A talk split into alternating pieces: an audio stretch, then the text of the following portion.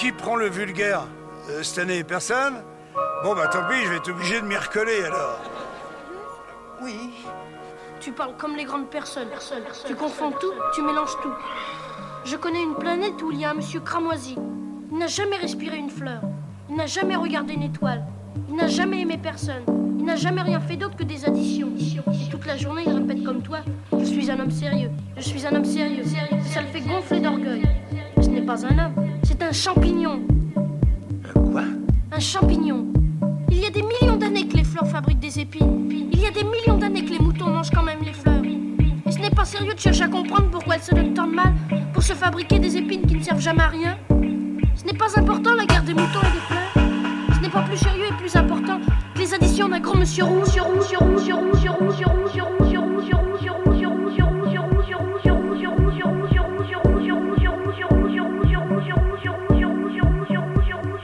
Ouais, c'est Pete, Pete, Pete, Pete. Ouais, c'est Pete, Pete, Pete. Un manuel d'autodéfense rhétorique et intellectuelle. Évidemment, la discussion intègre une dimension psychologique, c'est-à-dire que dans un débat, les émotions jouent un rôle.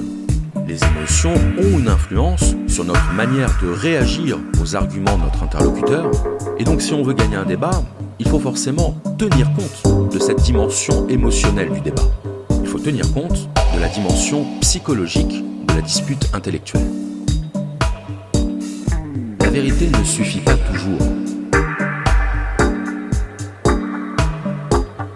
T'es comme une bougie, qu'on a oublié d'éteindre dans une chambre vide.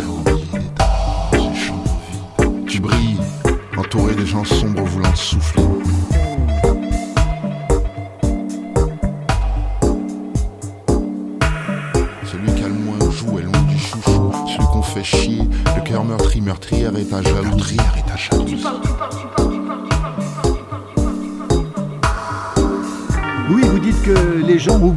C'est ce que vous dites, vous Un petit peu, oui. Alors, il n'y a plus. Ça passe de l'été, le vélo, le trail, la randonnée, à l'hiver, le ski. Il n'y a plus de printemps, il n'y a plus d'automne, les activités se perdent. C'est quoi les saisons pour vous? Vous attendez avec impatience, vous attendez quoi, vous? Moi, toutes les saisons euh, m'émerveillent. Oui. Que ce soit le printemps, le renouveau de la vie, les- la neige qui s'en va, les fleurs qui sortent de terre, les oiseaux qui commencent à arriver, les migrations, les hirondelles, les martinets. Toute la faune se met en éveil, il y a la période de naissance. Après l'été, il y a l'herbe qui a le temps de pousser, de grainer, les insectes qui pollinisent. Il y a les odeurs de la forêt. On sent tout, tout se met en. Tout est une continuité de la vie. Et l'automne L'automne, il y a le bras de début septembre. Après, au mois de novembre, il y a les, les qui sont en plein rue. Est. Si la nature a des cycles, c'est parce qu'il faut laisser le temps, il faut prendre le temps de laisser faire les choses. Et vous aimez le premier gel et la première neige La première neige, euh, j'aime bien, mais il y a un petit temps d'acclimatation. Des- Vous pensez que les gens ont perdu ce, ce rapport aux saisons? Vous pensez qu'ils l'ont oublié, ça Moi, je pense que les gens ils sont dépassés par le, le monde actuel. Tout le monde euh, vit avec l'horloge, euh, le portable, faut vite tout de suite regarder le boulot, euh, c'est boulot dodo, boulot dodo. Après, c'est la société qui veut ça. Mais les gens, ils feraient un petit retour à la nature, ils s'émerveilleraient des choses qui nous entourent, les montagnes, les arbres. Même un simple gazon, ils prendraient le temps, 10 minutes, une fois dans, la semaine, ils regarderaient un peu le ciel, et bah, ils se diraient oui, on, a, on passe à côté de quelque chose. Ils ont perdu le contact avec la nature, c'est ce que vous dites aussi Parce Oui. qu'ils habitent en ville, peut-être Les citadins, euh, les citadins malheureusement, euh, plus que ceux qui ont encore la chance d'habiter en montagne ou dans la campagne, mais euh, le retour à la nature se perd euh, malheureusement. Quand on est moins en rapport à la, la nature, on est plus fragile, c'est ce que vous pensez aussi On n'a pas connaissance des mêmes choses, on voit pas, on n'a pas les mêmes réflexes, on, on contemple pas de la même manière. On est plus heureux quand on vit au rythme de la nature Oui, il y a des. Enfin, pour ma part, oui. Oui. Je me verrais pas vivre, euh, passer de, du printemps euh, à l'été sans, sans profiter de tout ce qui m'entoure, de vivre en corrélation avec la nature. Et je vois pas ça autrement. Louis, vous avez 22 ans, vous parlez comme les anciens, vous avez la sagesse des anciens déjà? On me l'a... Certains me l'ont dit, mais après d'autres me prennent un peu pour un écervelé, un fou, quelqu'un d'à part. Mais Vous êtes heureux moi, tant que je suis heureux, je suis bien. Les autres, ils pensent comme ils veulent penser.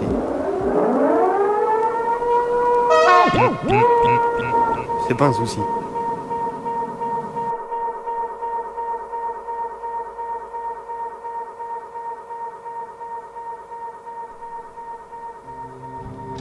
que Schopenhauer y explique d'où vient notre besoin d'avoir raison, a fortiori d'avoir raison face à quelqu'un, et davantage encore en public. Et Schopenhauer nous explique qu'en fait c'est tout simplement lié à la nature même de l'être humain et à une caractéristique de l'être humain, une caractéristique innée, qui est la vanité. La vanité, c'est l'inconsistance. C'est le fait d'être moins intéressé par le fond des choses que par l'apparence extérieure des choses. D'être moins intéressé par la vérité que par l'image de nos idées. C'est la logique des apparences. La vanité, c'est ce qui fait que l'être humain préférera toujours avoir tort, mais remporter les éloges, qu'avoir raison et recevoir la réprobation. La plaine est le domaine des alouettes. Les unes chantent en vol, telles ce vide dont l'inspiration semble inépuisable. D'autres, comme l'alouette Lulu, préfèrent se percher sur un arbre.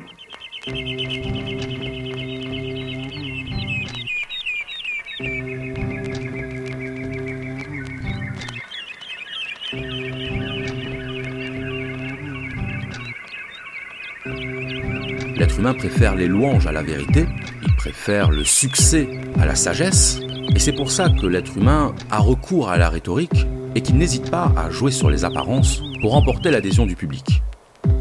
Se confondant avec la couleur de la terre, les perdrix grises qui rappellent restent invisibles, mais sont toutes.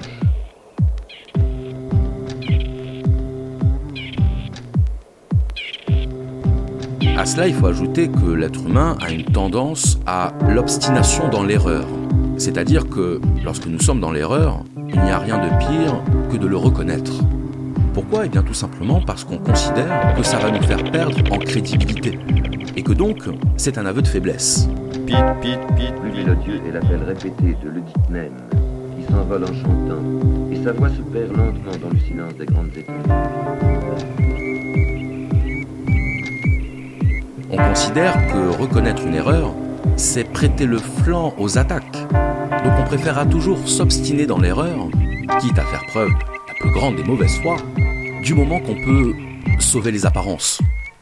L'être humain pense que les apparences le sauveront. Il pense que les autres ne détecteront pas la fraude et que du moment qu'il défend ses positions, obstinément, il finira toujours par s'en sortir. Bien sûr, c'est une illusion, mais c'est un besoin. Nous avons besoin de prouver que nous avons raison, mais nous avons besoin de nous prouver que nous avons raison. Et joué, les chardonnerets aiment les grands arbres qui bordent les ruisseaux. Quand on argumente avec zèle, quand on argumente avec offensivité ou avec agressivité, ce n'est finalement pas tant l'autre que nous cherchons à convaincre, c'est nous-mêmes. Nous voulons nous convaincre que nous avons raison, que c'est notre manière de penser qui est la bonne, parce qu'il en va de notre estime de nous-mêmes, parce qu'il en va de notre image de nous-mêmes. Et c'est pourquoi nous avons sans cesse besoin de nous justifier vis-à-vis de nous-mêmes, de nous persuader que nous sommes dans le vrai. On pourrait comparer les croyances humaines à un édifice qui menacerait de s'effondrer si on retirait un étage. L'être humain passe toute sa vie à construire un système de croyances, un système de lecture et de compréhension du monde. Une fois que ce système est construit, il est hors de question d'en changer. Il est hors de question de remettre en cause ce système. Donc on préférera toujours colmater les fissures, monter des échafaudages, pour tenter de rendre cohérent un système qui ne l'est plus, pour tenter de se convaincre que notre système est le bon. Dans tous les cas, il est hors de question de laisser notre édifice de croyance se laisser détruire. Parce que sans ce système de croyance, nous ne sommes plus à l'abri. Nous devenons vulnérables. Nous sommes en danger. La malhonnêteté intellectuelle, la mauvaise foi, le déni, le mensonge Ce sont parfois des stratégies inconscientes qui répondent d'abord à un besoin de repère. À partir du moment où on vit avec les autres, on a besoin de repères. On a besoin de repères auxquels on va s'identifier, grâce auxquels on va se définir. Et c'est très important de pouvoir se définir. Se définir auprès des autres, se définir auprès de soi-même. C'est ce qui fait qu'on va très souvent défendre des idées, non pas parce qu'elles sont vraies, mais pour défendre une conception de nous-mêmes et pour défendre l'image à laquelle on veut correspondre. Une autre manière de le dire, c'est que on peut être de mauvaise foi, de bonne foi.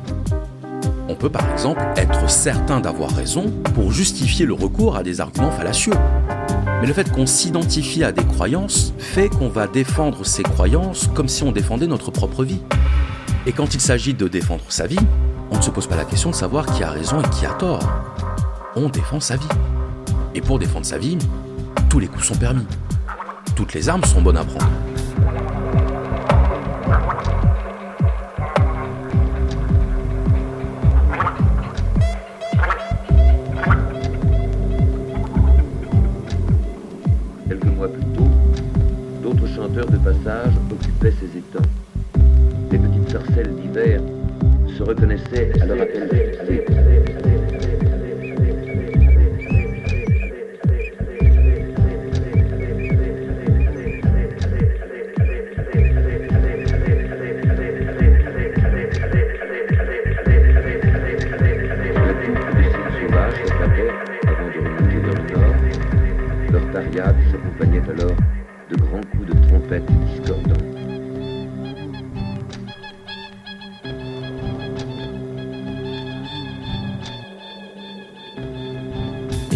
L'appréciation de la valeur d'un argument ne va pas se faire par rapport à sa conformité au vrai, elle va se faire par rapport à notre conviction profonde et au besoin que nous avons de croire dans cette idée.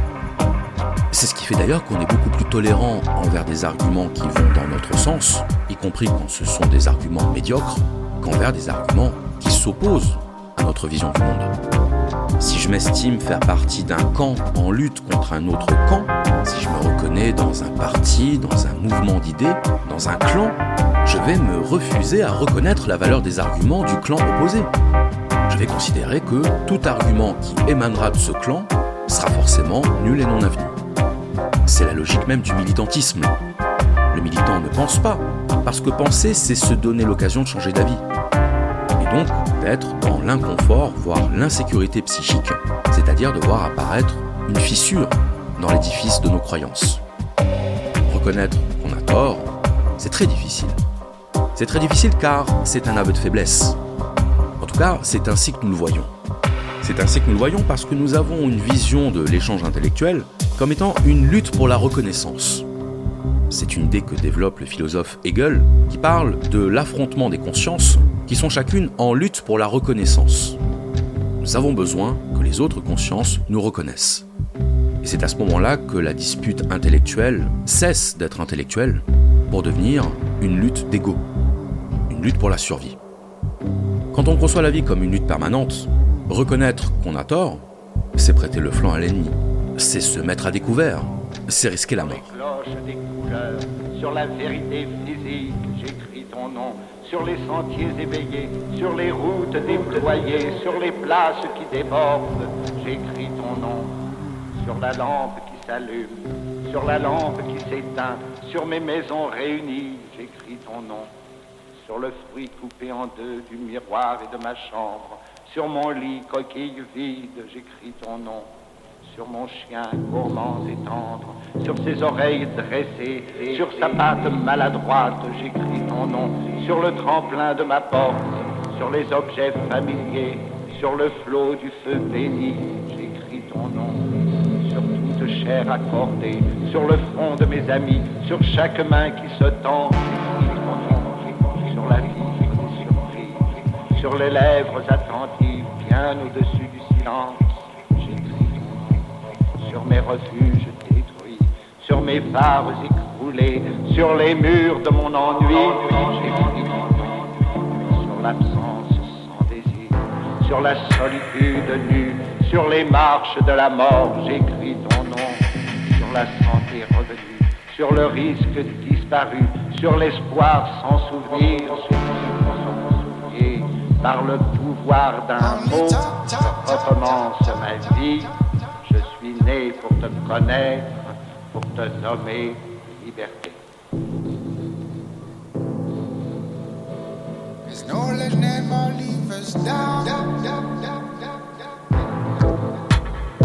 On veut croire que la vie est une guerre, parce qu'à la guerre, tous les coups sont permis.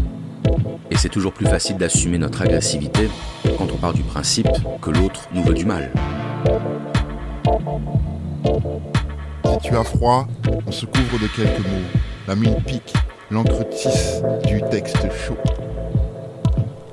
Avec les meilleurs échanges verbaux, métamorphose une tasse de boue en un verre d'eau. Fâcher l'adversaire. Alors ça c'est un stratagème que j'aime beaucoup parce que justement il met en évidence que l'art de la controverse, ce n'est pas seulement l'art de manier les armes de la rhétorique, pas seulement savoir maîtriser le langage, c'est aussi savoir provoquer des émotions, c'est aussi savoir exciter l'adversaire, le faire sortir de son calme, le faire sortir de sa raison. Le mythe selon lequel le débat intellectuel reposerait seulement sur l'affrontement d'idées pures c'est quelque chose que n'importe quelle personne ayant pratiqué le débat ne peut plus croire. L'expression de nos idées est toujours influencée par nos émotions. Or, il n'y a rien de plus volatile, il n'y a rien de plus influençable qu'une émotion. Mettre l'autre en colère, ça peut passer par des moyens très différents. Un bon moyen de mettre l'autre en colère, c'est de faire preuve de mépris. Mépris envers sa personne, ou même mépris envers les propos qu'il tient. Parce que notre tendance naturelle qui consiste à nous identifier à nos idées fait que lorsque nos idées sont attaquées, on va le prendre pour une attaque personnelle. Derrière le mépris à l'égard de nos idées, ce que nous ressentons, c'est un mépris à l'égard de notre personne. Se montrer méprisant, ça n'a pas besoin de passer par les mots. Ça passe d'abord par une attitude. Une manière, par exemple, de soutenir le regard de l'interlocuteur ou de l'ignorer. Alors face à ce stratagème, évidemment, je ne peux que vous conseiller d'employer la méthode stoïcienne. La méthode consiste à vous détacher émotionnellement de votre interlocuteur, faire abstraction de ses réactions, abstraction de tous ces signes de mépris, parce qu'évidemment, plus vous serez détaché émotionnellement des réactions de votre adversaire, et plus vous pourrez contrer et retourner contre lui son stratagème, puisqu'il n'y a rien de plus agaçant et donc de plus efficace que le mépris en réponse au mépris. Choisir des métaphores favorables. Alors le titre de ce stratagème est un petit peu trompeur parce qu'en réalité, ce dont parle Schopenhauer dans ce stratagème, c'est le vocabulaire. C'est le choix des mots qu'on utilise pour désigner les choses dont on parle. Ce que nous dit Schopenhauer, c'est que les mots qu'on utilise portent en eux une connotation. Une connotation qui peut être positive ou négative. Et le but du jeu, ça va être d'exploiter la connotation d'un mot pour pouvoir mieux faire passer nos idées et réfuter les arguments de l'adversaire.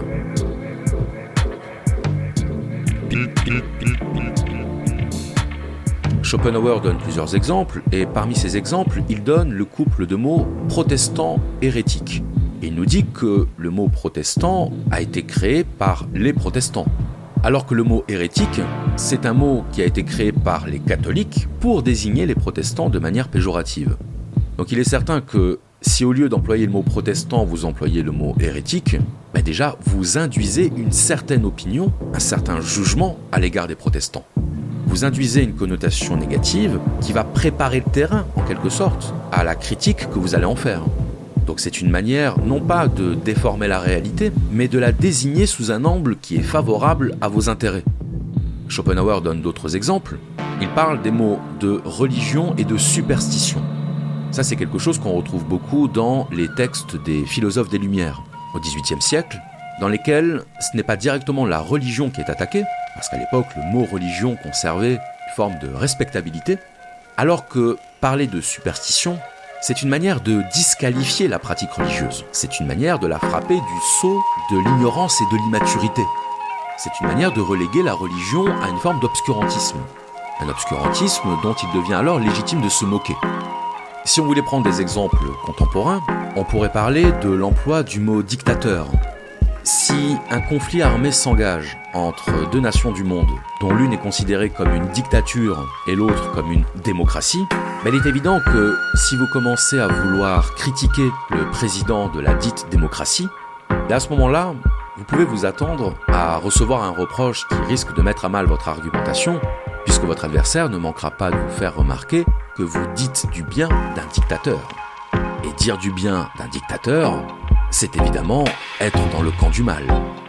À partir de là, les possibilités argumentatives se réduisent. À ce moment-là, vous êtes pris au piège des mots, il va devenir très difficile de remporter le débat. Donc vous voyez que, indépendamment de ce qu'on pourrait dire, le simple fait d'utiliser un mot plutôt qu'un autre va forcément orienter la perception de ce qui va être dit. Et d'une certaine manière, ça consiste à placer la conclusion avant le raisonnement. D'ailleurs, c'est ce qu'écrit Schopenhauer dans ce stratagème. Il écrit Au final, il s'agit là d'une pétition de principe. Ce qui n'a pas été démontré est utilisé comme postulat pour en tirer un jugement. Donc c'est pour ça qu'il faut toujours se montrer très attentif aux mots qui sont utilisés, se montrer très attentif et très vigilant sur la terminologie pour désigner les choses, parce que très souvent, les mots sont des pièges. Et se montrer attentif aux mots qu'utilise l'interlocuteur, c'est aussi une manière de pointer le choix de ces mots pour mettre en évidence sa stratégie. On est en train de trouver des périodicités du Soleil qui font que oui, ça s'est réchauffé, mais la démonstration que c'est le gaz carbonique, ce qui est possible, n'est pas à 90%. C'est du négationnisme. Alors, quand vous me dites négationniste, je sais à quoi ça fait référence. Ça fait référence à la Shoah.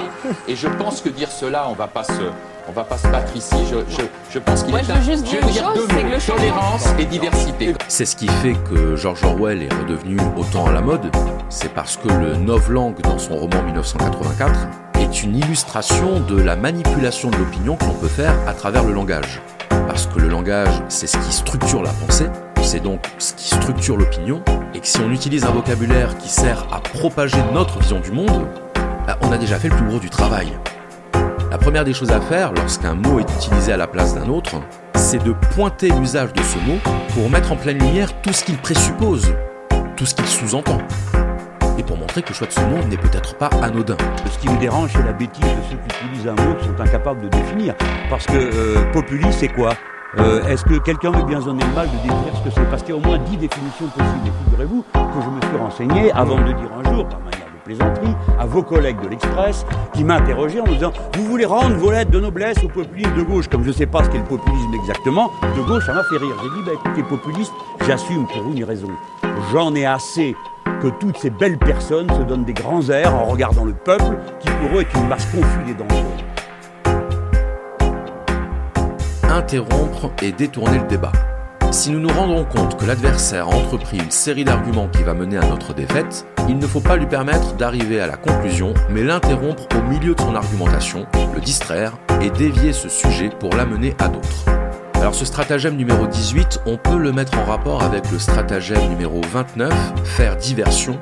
Ça c'est quelque chose qui arrive très souvent lorsqu'on est face à un interlocuteur qui ne maîtrise pas le sujet et qui, à partir du moment où on va rentrer dans les aspects un peu techniques, va tout de suite s'apercevoir qu'il n'est pas au niveau et donc va tout faire pour faire oublier de quoi on parlait initialement.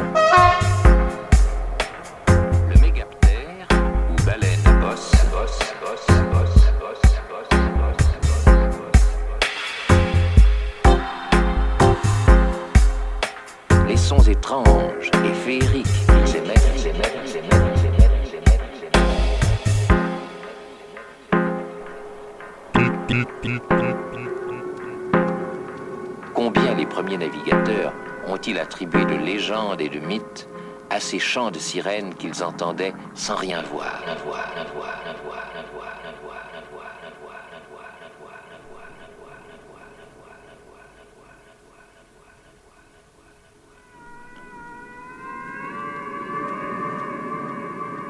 C'est pour ça que j'encourage toujours à maîtriser les sujets dont vous parlez pour ne pas vous retrouver dans ce genre de situation c'est-à-dire à devoir dévier la discussion faute d'arguments.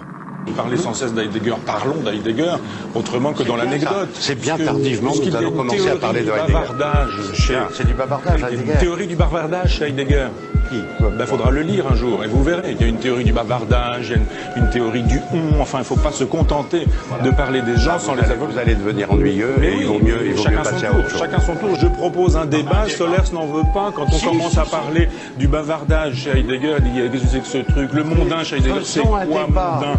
Mais non, mais arrêtez de faire référence à Heidegger vous que vous n'avez pas lu. Quand on maîtrise un sujet, quand on l'a étudié en profondeur, quand on a mis à l'épreuve de la contradiction nos arguments sur le sujet, et à ce moment-là, on ne craint plus la contradiction. On ne craint plus de se faire déborder par les arguments de l'autre. Et donc on n'a pas besoin de faire dévier la discussion. On n'a pas besoin de détourner l'attention du sujet. Et au cours de vos discussions contradictoires, vous pourrez vous rendre compte que certaines personnes sont spécialisées dans l'art de passer d'un sujet à un autre, dans l'art de la discontinuité intellectuelle. La discontinuité intellectuelle, c'est cette capacité à passer à un autre sujet pile au moment où le sujet devenait intéressant, pile au moment où ça devenait nécessaire d'aller dans le détail. En règle générale, quand quelqu'un essaye de dévier le débat, c'est une manière indirecte de reconnaître son incompétence sur le sujet. Et donc ça, c'est une occasion que vous pouvez saisir pour retourner la situation à votre avantage. Une fois, nous nous sommes vus pendant trois minutes dans un débat où on a eu que trois minutes de, de- de débat sur campus et je vous avais cité sur l'autre livre cinq fautes de citation. Vous savez que vous m'aviez répondu, ce sont des coquilles. Des coquilles de citation. Comme chaque fois. Lyon, non mais attendez, chaque fois. Non non mais là je vous en ai retrouvé moi, ai Mais ne minimisez pas. Je faisais les coquilles Est-ce que je peux finir J'ai de quoi faire une encyclopédie Tarek Écoutez, c'est pas possible. Vous m'avez demandé de terminer mon raisonnement, elle me le laisse, elle le laisse pas. Elle est prise en flagrant délit d'un truc énorme. Chaque fois que vous êtes coincé, vous m'empêchez de parler pour vous donner l'impression d'avoir raison. Donc maintenant, vous allez me laisser terminer. Donc si quelqu'un vous interrompt au beau milieu d'un raisonnement pour vous parler de quelque chose qui est annexe, dites-vous bien que cette personne a peut-être des raisons de craindre votre argumentation. Parce que c'est souvent quelque chose qui se produit lorsqu'on maîtrise un sujet et qu'on veut rentrer dans le détail, c'est que notre interlocuteur n'a pas toujours envie d'aller sur ce terrain. Il préfère rester à la surface des choses. Donc là encore, il est très facile de retourner ce stratagème contre votre adversaire, lui faire remarquer qu'il est en train de détourner le débat et en profiter pour lui demander s'il n'aurait pas peur d'aller au fond du sujet. En faisant ça, vous éviterez non seulement de tomber dans son piège, mais en plus, vous mettrez en évidence le piège dans lequel il a essayé de vous faire tomber. Ce qui aura pour effet de vous faire prendre l'avantage dans la discussion, puisqu'il n'y a rien de plus humiliant et de plus discréditant que de voir le piège qu'on avait tendu à l'autre mis en pleine lumière. La baleine. Est répandue dans toutes les monde. Détourner le débat parce qu'on n'est pas capable de répondre à une question, parce qu'on ne veut pas faire aveu de notre ignorance, sont perceptibles de très loin, loin, loin, loin. c'est quelque chose de très facile à détecter.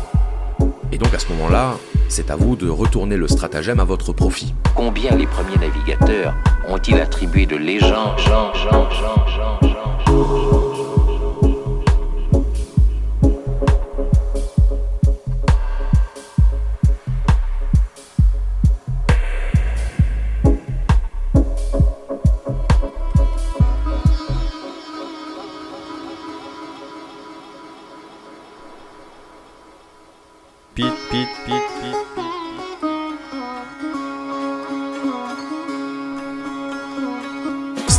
suivant, c'est le stratagème numéro 25, trouver une exception.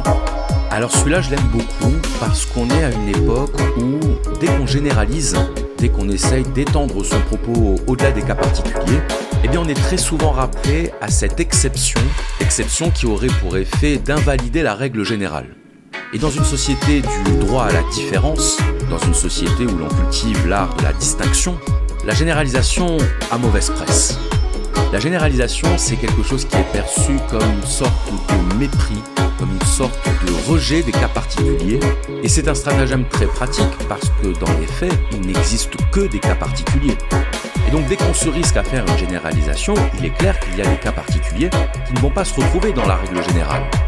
Donc c'est l'exemple bien connu du signe noir, le signe noir étant l'exception qui invalide la règle selon laquelle tous les signes sont blancs.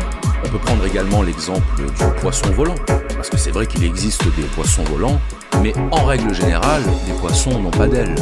Donc finalement, c'est assez simple de réfuter une affirmation générale, parce qu'on peut toujours trouver une exception à la règle. Mais la question est de savoir, quand on pointe une exception à la règle, est-ce qu'on invalide la règle? Que des cas s'écartent de la règle, c'est très facile à concevoir. Évidemment qu'il y aura toujours des cas pour s'écarter de la règle. Existe des non-fumeurs qui meurent du cancer du poumon. On trouvera toujours des cas particuliers. Mais lorsqu'on débat de choses générales, et à proprement parler, on ne peut d'ailleurs débattre que de choses générales. Parce que si on ne parle que des exceptions, on ne peut rien déduire. Par définition, la pensée est généralisante. Et donc, l'expression de la pensée passe forcément par des généralités. Parce qu'à ce moment-là, qu'est-ce que ça veut dire? Ben, Ça veut dire par exemple que la cigarette n'est pas dangereuse pour la santé. Pas dangereuse pour la santé puisqu'il y a des fumeurs qui n'ont pas de cancer du poumon. Donc vous voyez, dès qu'on s'interdit de généraliser, on en vient à dire des absurdités. On en vient à nier des évidences. Et cette terreur de la généralisation, cette peur de manquer de respect aux exceptions, elle est liée à une confusion absolument terrible entre la généralisation et la stigmatisation.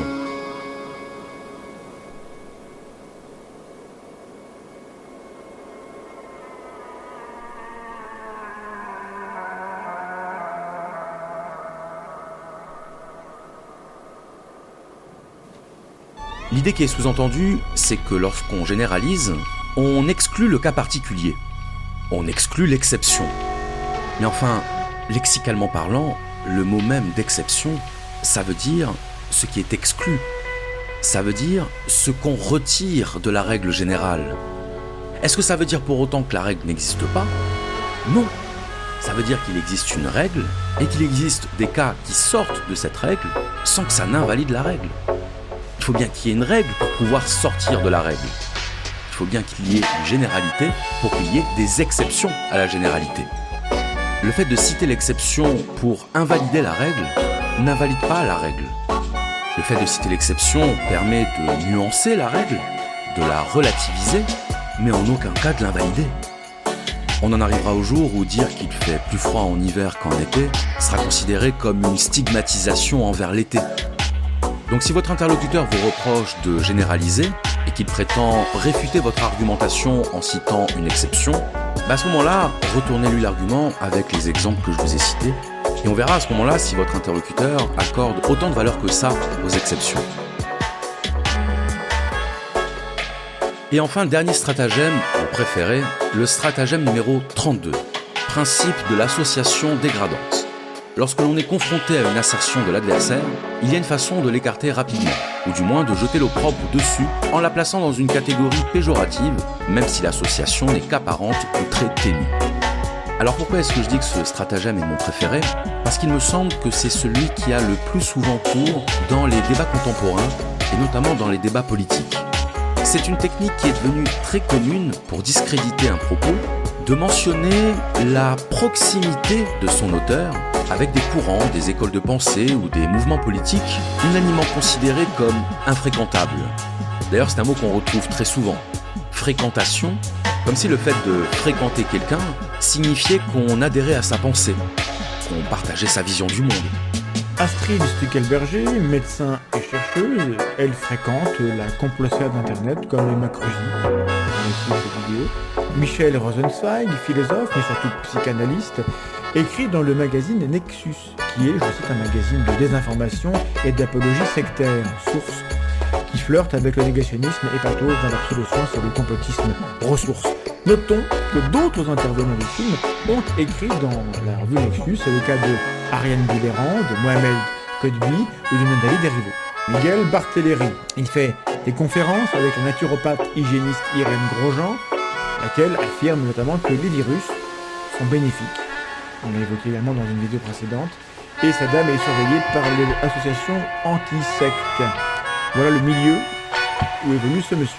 Tous ces petits mondes donc évoluent dans les mêmes sphères, les mêmes endroits, euh, où la crédibilité, la fiabilité n'est pas forcément un maître mot. Hein. Tous ces mots, tout ce champ lexical de la proximité, être proche de tel mouvement, flirter avec telles idées, tout ce champ lexical s'inscrit dans ce même stratagème, celui du déshonneur par association. Quand votre interlocuteur a recours à ce stratagème, c'est qu'il n'a rien à dire sur le fond. C'est qu'il n'a rien trouvé dans vos propos, dans vos paroles, qui soit de nature à pouvoir vous être reproché. Parce que croyez-moi bien que si votre adversaire avait trouvé dans vos propos quelque chose qui pourrait vous reprocher, il ne se fatiguerait pas à relever vos proximités, à évoquer vos fréquentations. Il ne dirait pas que vos idées flirtent avec tel courant de pensée. Il ne dirait pas que vous êtes proche de tel groupe jugé infréquentable. Il se contenterait de montrer en quoi ce sont vos idées qui posent problème. Non pas qui vous fréquentez, non pas de qui vous êtes proche. Encore faudrait-il définir ce qu'on appelle proche. Est-ce que proche, ça veut dire avoir déjà rencontré? Est-ce que ça veut dire être ami? Vivre sous le même toit? Qu'est-ce que ça veut dire être proche? Parce que moi, quand je vais au restaurant et qu'on me sert une assiette avec une entrecôte et des frites, mes frites sont proches de l'entrecôte. Peut-être que mes frites sont en fait de la viande, puisqu'elles sont proches. Votre frère a justifié, expliqué, trouvé des bonnes raisons la lapidation des femmes adultères. Reprocher la proximité de quelqu'un avec un groupe, un courant de pensée ou un individu quelconque, c'est faire un aveu d'impuissance. C'est dire qu'on n'a rien à dire. C'est dire qu'on n'a aucun argument pour contrer l'idée, mais qu'on veut quand même jeter un peu la suspicion sur vos idées. N'avoir rien à reprocher, mais essayer quand même. Trouver une prise pour pouvoir disqualifier une pensée non pas sur le fond, mais sur son appartenance supposée à une catégorie. Donc n'hésitez pas, si jamais on cherche à discréditer vos propos en faisant valoir votre proximité avec tel ou tel groupe, n'hésitez pas à demander à votre interlocuteur quels sont mes arguments, quels sont mes propos, quelles sont mes idées que vous contestez. Et si votre interlocuteur cherche à détourner la question, voire stratagème 18, faites-le lui remarquer. Et rappelez-lui que si le but d'un débat est de confronter des idées, il n'y a pas lieu de chercher en dehors des idées choses à vous reprocher. C'est plus facile de dire Chouard et euh, les, fascistes de tout poil, c'est les mêmes, c'est rouge-brun, c'est la même clique qui conteste la République, qui conteste le système de domination, et donc ne, ne l'écoutez pas, c'est un fasciste. Alors une fois qu'on a dit que Chouard est un fasciste, on arrive à ne plus parler avec lui, on n'arrive plus à, on n'a plus l'obligation d'argumenter, on n'a plus, on n'est plus obligé de discuter. Et donc on a, on a disqualifié le messager pour pas avoir à discuter du message. Didier Raoult et le professeur Perron sont aujourd'hui victimes d'un acharnement judiciaire absolument à vomir, qui montre bien que notre époque est particulièrement accro au mensonge. Ça va avec d'ailleurs, sur le plan culturel, sur le plan civilisationnel, la planche à billets. Quand on est accro à la fausse monnaie, quand on est accro au fait de, de faire tourner la planche à billets comme un malade, eh bien on est aussi accro au mensonge, c'est-à-dire que c'est une fuite en avant. On ne peut plus se repentir, s'excuser, on ne peut plus corriger euh, les erreurs fondamentales que l'on a faites. On est obligé de mentir encore et toujours. C'est cette spirale éternelle, de la même façon que quand on s'est mis à injecter sur les marchés financiers des flux de liquidités complètement disproportionnés en 2008, et que ça nous a amené bien sûr à le refaire en 2020 et on continue aujourd'hui à faire brrrt avec la planche à billets comme s'il n'y avait pas de lendemain. Eh bien, le mensonge, c'est le corrélat de la fausse monnaie. C'est-à-dire qu'une fois qu'on a un peu menti, un peu, beaucoup, on doit continuer. Il faut enfoncer, c'est- all-in si vous voulez, c'est même pas du qui tout double, c'est on va continuer, continuer jusqu'à ce que le joueur en face ne puisse plus suivre. Et c'est aujourd'hui ce que tous les gens corrompus font avec Didier Raoult et le professeur Perron. Et quand il y a des gens qui vous disent ouais là vous allez trop loin quand même, vous nous choquez, vous nous blessez. Je leur dis allez vous plaindre à la commandantour. C'est du bien-pensant ça ceux qui De la bien-pensance. ouais. Mais j'ai le sentiment qu'aujourd'hui, on vit à l'ère de la connerie décomplexée sur Internet, à la télévision. Est-ce que des cons, il y en a plus qu'avant? Je ne suis pas persuadé qu'il n'y ait plus qu'avant, en tout cas ils sont plus visibles. Nous sommes tous plus visibles, cons compris. Et un con, ça se remarque par définition, ça veut envahir l'espace, ça gesticule, en plus c'est bruyant, ça vocifère, ça insulte, ça invective, ça prend un témoin. Un con discret, ça n'existe pas. Donc aujourd'hui, il y a un effet de masse, de fait de la multiplicité. Chacun de nous peut devenir un média. Donc les cons ont la voix au chapitre au même titre que les autres, plus que jamais. Et j'ai le sentiment que c'est devenu un vrai business aujourd'hui, la connerie. Bah, disons que auparavant, on pouvait avoir quelques scrupules à prendre les gens pour des cons. Je pouvais se dire non, je peux quand même pas dire ça, je peux quand même pas avoir ça comme argument électoral, ça peut pas marcher. Je peux pas sortir une chanson aussi mauvaise, c'est pas possible. On peut pas faire une émission aussi conne. Eh ben si. Mais pourquoi est-ce qu'on est si fasciné? Pourquoi est-ce qu'on regarde justement ces téléréalités qui nous semblent tellement absurdes? Et on finit quand même par les regarder Euh, je pense que c'est comparable à ce qui se passe quand vous vous penchez au-dessus du vide. Vous avez une espèce de nausée qui monte, vous êtes un peu écœuré, et vous vous dites heureusement que je tombe pas là-dedans. Ben c'est ça, avec une star de la télé-réalité, vous vous dites, mais quand même, je suis, moi je suis sur les hauteurs, donc ça rassure sur notre propre valeur. On est content de ne pas être lui, et en même temps on ne peut pas s'empêcher de le détester. On adore détester les. Car au cœur de la personnalité conne, on trouve presque toujours un narcissisme exacerbé. Je dirais que tous les cons seraient quand même très très euh, proches du truc narcissique de personnalité et ses différentes variétés. Manque d'empathie et euh, concentration sur soi de l'attention, euh, besoin exhibitionniste d'un miroir. Donc le con n'est pas prêt à écouter les autres. Les autres, c'est d'être un miroir complaisant. C'est typiquement, euh, c'est une forme de connerie parce que c'est une, une perte d'ouverture et c'est la recherche de soi-même et non pas la multiplication d'images de soi et non pas de quelque chose qui vous aiderait à vous développer.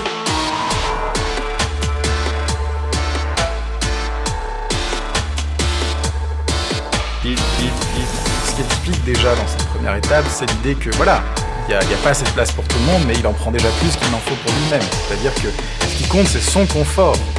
Hein, c'est pas les autres, on s'en soucie pas. De toute façon, il est arrivé d'abord, donc les autres avaient qu'à arriver avant pour prendre la place. C'est, maintenant, c'est la sienne. Donc il y a vraiment cette idée que bon, ben voilà, il s'étale, euh, il s'étale parce que les autres n'existent pas dans, dans sa perception.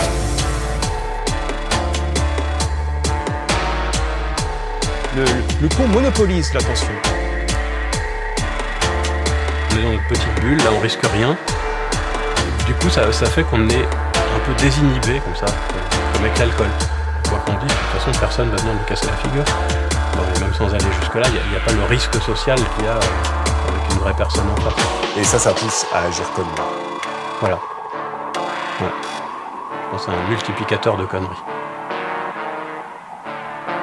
Là où la connerie est plus insidieuse, c'est que souvent elle passe inaperçue à nos propres yeux. Par exemple, le- la connerie de croire qu'on est plus malin que les autres, ça on n'aime pas trop y toucher. Il faut parfois toute une vie pour accepter qu'on on puisse avoir fait des erreurs capitales de notre vie qui ont nui aux autres, et autant qu'à nous-mêmes. Alors que le con, finalement, c'est soi-même. là. Le con, c'est soi-même, évidemment. En conclusion, notre besoin d'avoir raison traduit en fait notre fragilité, notre vulnérabilité et notre désir de reconnaissance. Lorsqu'on a confiance en soi et en ce que l'on pense, lorsque l'on est détaché de notre image et du jugement des autres, on n'a pas besoin d'avoir raison. Et on a encore moins besoin montrer qu'on a raison. Lorsqu'on est uniquement intéressé par la vérité, notre seul besoin, c'est d'agrandir notre champ de compréhension du monde. Quand Socrate disait ⁇ Tout ce que je sais, c'est que je ne sais rien ⁇ il voulait dire notamment que la connaissance est faite d'allers et retours. D'abord, on ne sait pas, puis on croit savoir, puis on s'aperçoit que notre savoir n'était pas la vérité. Alors, on fait évoluer notre savoir. Et à mesure que notre savoir évolue, on prend conscience que ce savoir n'est que croyance, et qu'un jour, il sera contredit, il sera remis en cause et mis à l'épreuve. Plus on comprend les choses, plus notre conscience progresse, et moins nous nous identifions à nos croyances. Moins nous éprouvons le besoin de nous battre pour faire reconnaître ce que nous pensons. Parce qu'alors, nous cessons de nous définir par nos idées. Ces idées auxquelles nous tenons tant, ces idées qui sont comme la peau de notre esprit. Ces idées sans lesquelles, pensons-nous, nous ne sommes plus rien. Nous sommes en lutte permanente pour la reconnaissance, la reconnaissance des autres, mais aussi la reconnaissance de nous-mêmes. Notre besoin d'avoir raison, c'est notre besoin de combler le puzzle des autres avec les pièces de notre propre puzzle, et d'insister et de forcer si la pièce ne s'emboîte pas. Le besoin d'avoir raison, c'est le besoin de se conférer une légitimité. C'est le besoin de se protéger et de se confronter au monde pour ne pas avoir à se confronter à soi.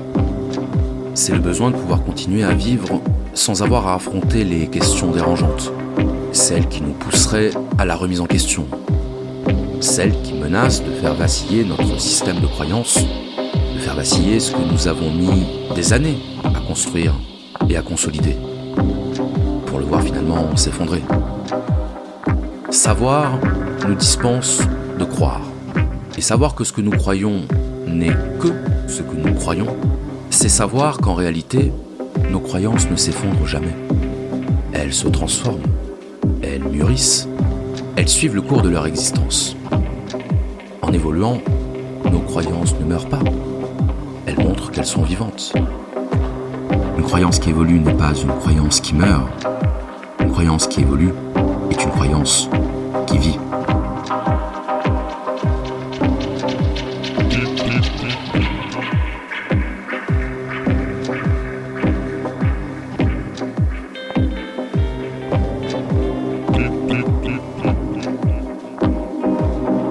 Le con, c'est celui qui ne change jamais d'avis. Le con, c'est celui qui a une opinion et qui n'a pas l'humilité de pouvoir admettre qu'il peut avoir tort. Je pense que celui pas humble, c'est le pire con. Y mettre toute son âme, et si c'est nul, comprenez que les critiques soient malvenues. Le temps guette, les nouveaux arrivent, tant de poissons vont s'y ronger la griffe. Artiste, c'est pas difficile. On veut faire un pull avec dix ficelles. Je peins des chansons à la décibelle pour trouver ce truc qui nous la rend si belle.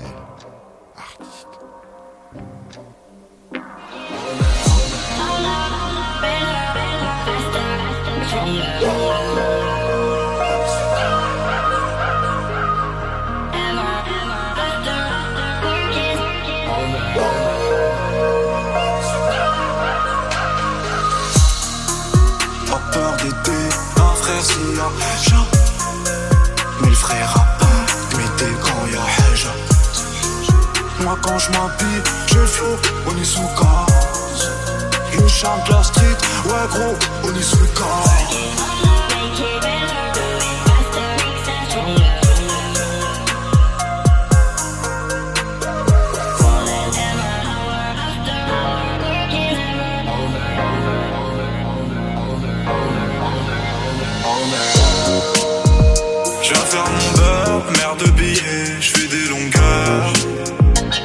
tu fais le con, je parle aussi, parle à mon cœur. Belle écho ou la Zuma. La street c'est fou, je tour de la ville,